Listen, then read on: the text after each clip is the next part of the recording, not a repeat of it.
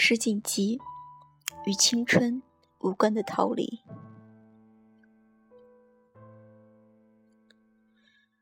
读者与作者的缘分，是世间最难强求、最为微妙的那一种。两者所面对的未知，不相上下。这种不可知性，最终让双方。都放弃了某种定点、定位的传授，将相遇、相交交由上天决定。因此，我每每在某个作者的笔下装上我彼时最渴求的契合时，常是满心的感恩戴德，全然原谅了此前多少无果的尝试和磨合。我坚信，一段讲述生命的幸福如何昙花一现，迷茫如何萦绕不去的故事，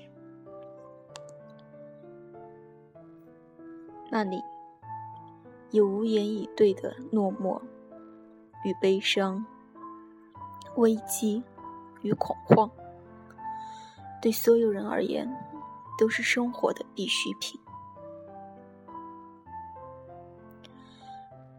致敬青春的小说有千千万，我绝不会将青春咖啡馆归为其中，因为相较于怀旧，我满眼看到的只有逃离。不要将这种状态归结于小说主人公处在生命的不稳定阶段。门多笔下家庭稳固的中年妇人们，不也是？前赴后继的扑向这条不归之路。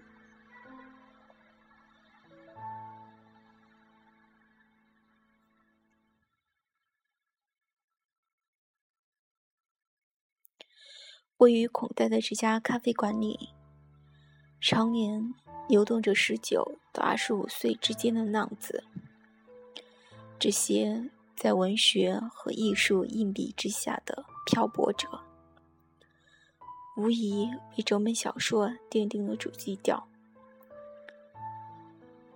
而陆基，我们的主人公，以最毋庸置疑的瞩目姿态卓然而立。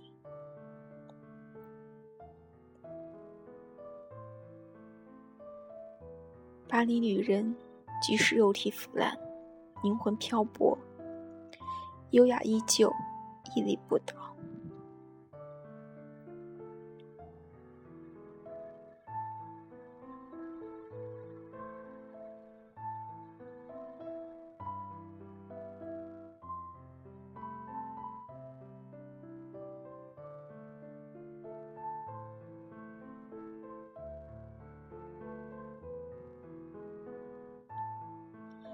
我们的相遇，在我眼里。恰似两个在生活中平踪无定的人的邂逅。我觉得我们俩在这个世界上无依无靠，孑然一生。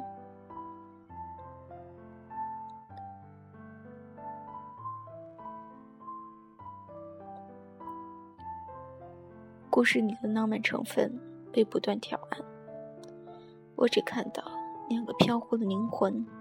如何短暂的相拥取暖，然后再回到各自无底的孤独之中。至少与陆基想必是如此。他们以同样的方式呼吸和颤抖，脑子里充盈着疯狂却被彼此理解的念头，共同面对反击梦魇般的惨痛记忆。他留意他的眼神和话语，清楚他读过的故事和书籍，记得他们走过的每一条街道，体察他的过去，关切他的将来。罗兰对洛基的依恋与爱，曾一度左右了我对小说结局的猜测。即使在最无助和孤独的时刻。我们也往往保持着对拯救者这一角色不切实际的期待和幻想。他只想逃走，逃到更远的地方，用距离的方式割断日常生活的联系，呼吸到自由的空气。他明明如此了解这个独立而不安的灵魂，却依旧这样去想象一种稳定。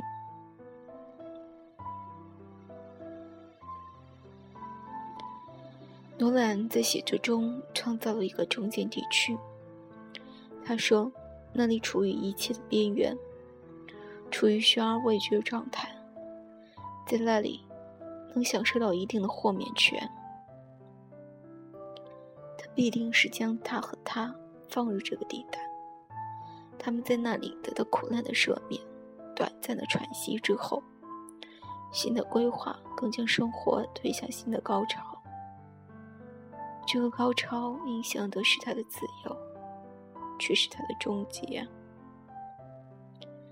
到底在哪个瞬间，他和怒极脱了节？到底在哪个瞬间，他就已永远失去了他？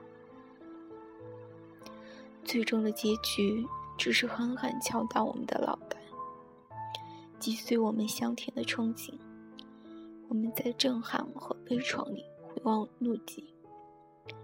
原来，亲爱的陆杰，从来不曾隐没他那份标志性的、决然的孤独。